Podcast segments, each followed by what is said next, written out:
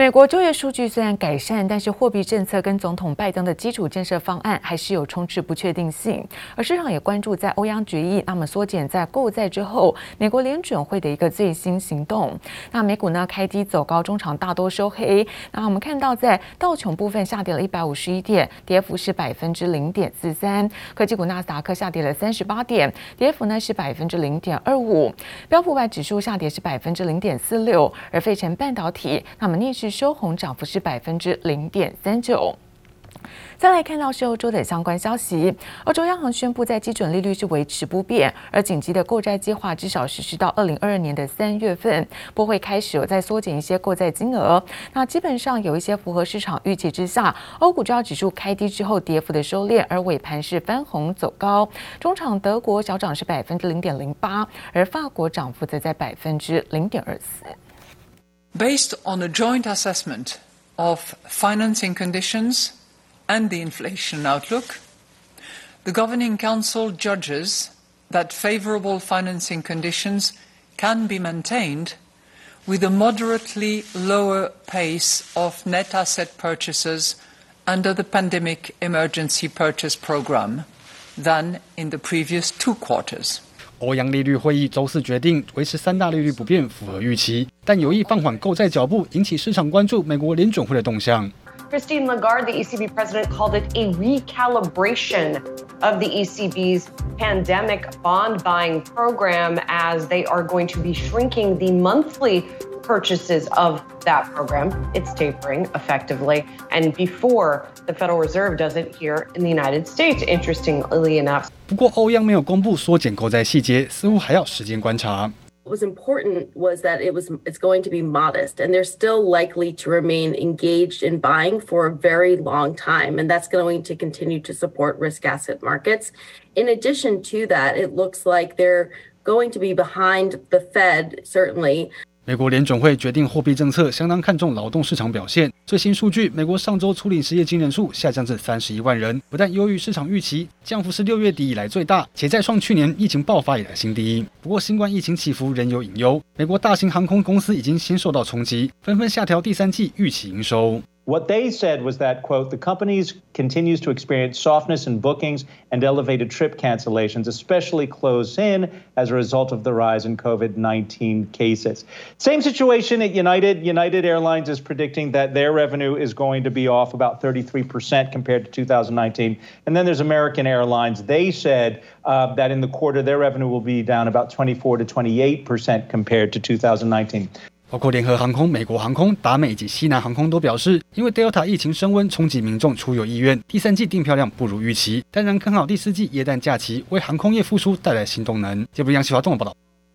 而美国联准会呢最新公布的经济合皮书显示，在七月初到八月份，那经济的成长是略有放缓，最主要是因为 Delta 疫情升温之下，导致呢民众是减少外出用餐跟旅游休闲。不过看到通膨处在高点之下，那联准会多名官员表示说，尽管八月的非农就业报告大幅度是低于市场预期，不过联准会还是有可能在今年开始缩减购债。Every day is a struggle when you're opening up a restaurant um, in the middle of a pandemic. Delta 病毒肆虐，造成美国疫情升温，再次打击全美餐饮、观光和旅游业。联准会最新公布的合皮书指出，八月经济成长稍稍放缓。The Federal Reserve saying that the economic growth downshifted slightly in a moderate pace in early July through August. Uh, the deceleration in economic activity was largely attributed to a pullback in dining out, in travel, and tourism in most districts. 美国整体经济还是面临通膨上升、劳动力短缺问题。不过，包括联准会第三把交椅、纽约分行总裁威廉斯等部分官员，依旧表态认定， 今年内有望启动缩减购债。My view is overall we got very strong demand, uh, going forward for the rest of the year into next year. I expect the economy will adapt to uh, the rapid recovery. You know, I'll make that decision in September. Uh, I've said publicly in the June submission that my first rate increase was 2022. 达拉斯联准银行总裁卡普兰对于上周公布的美国八月非农就业数据低迷并不讶异，还预估九月就业报告可能依旧疲软，但他看好经济应该会在第四季复苏，支持缩减购债时程不变。不止联准会官员频频放话，表态有意紧缩货币宽松，英国央行也释放出明年可能升息的讯号。At the moment, we're seeing some leveling off of the recovery, as the short term indicators are suggesting that. It was an unusual meeting because there were only eight members of the committee. Yes. Um, so it actually was for all. Mm. 英国央行行长贝利表示，八月的会议上，针对是否达到升息门槛，英央货币政策委员会正反两派势均力敌。他本人站在同意那一方，但他也强调，这不代表要立即收紧货币政策。Delta 病毒造成英国经济前景充满不确定性，英央没把话说死，但替升息留下伏笔。记者王杰、黄义豪综合报道。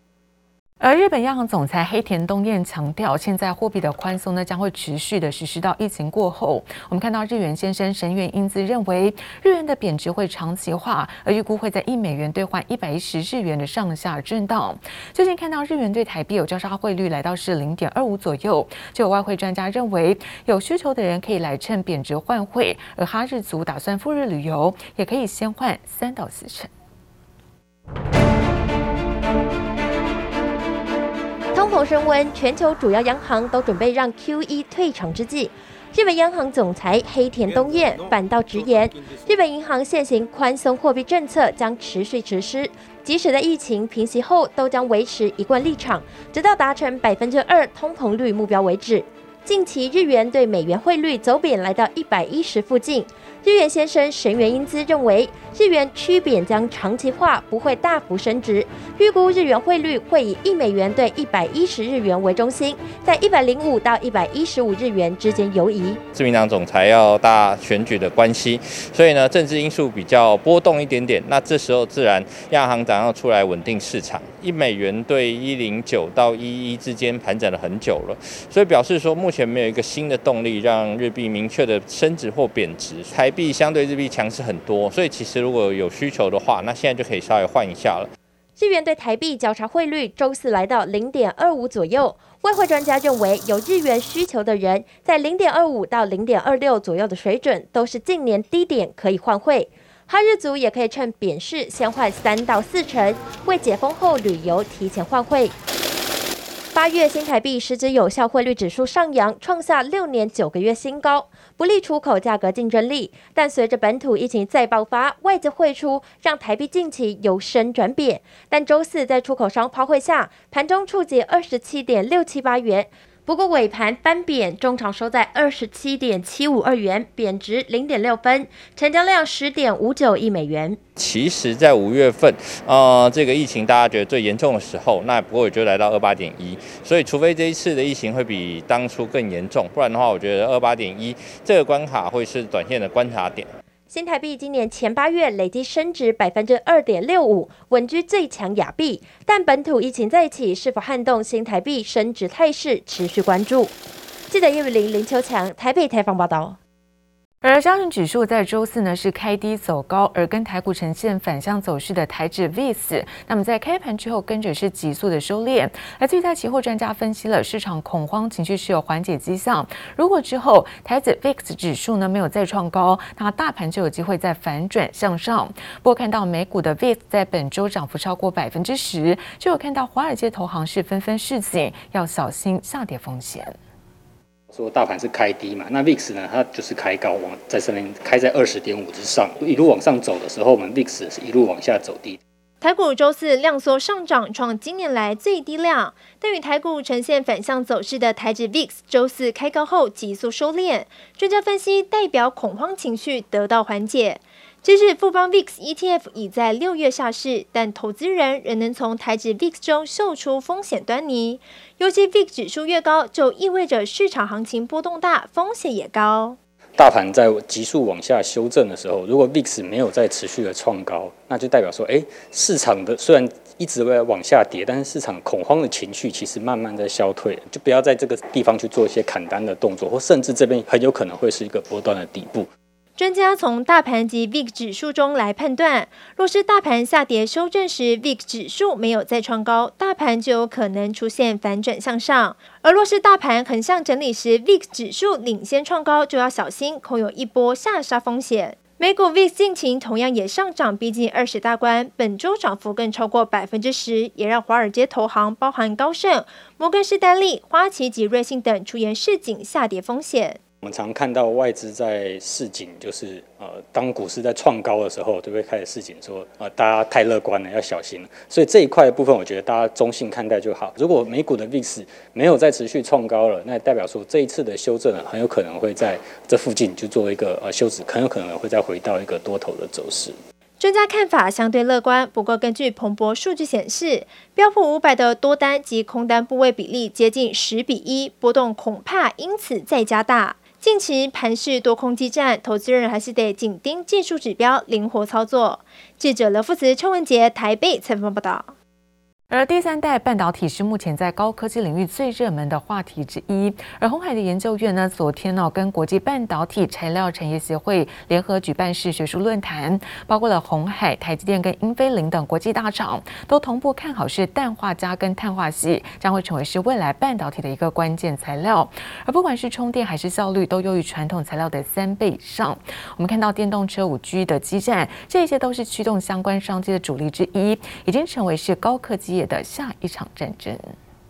EV trends are paving the way for the third generation semiconductors, such as gallium nitride and silicon carbide. It is critical to take advantage of this momentum to open up new channels into the international marketplace. 誓言在国际市场当下一个产业领头羊，鸿海董事长刘扬伟再次强调电动车催化化合物半导体的重要性。鸿海研究院季度 Next Forum 学术论坛九号于线上隆重登场，邀来晶圆代工龙头台积电研发资深处长段孝勤也对第三代半导体按赞，并且预期未来十年将有更多元应用商机。Today, the key driving force is electrical vehicles.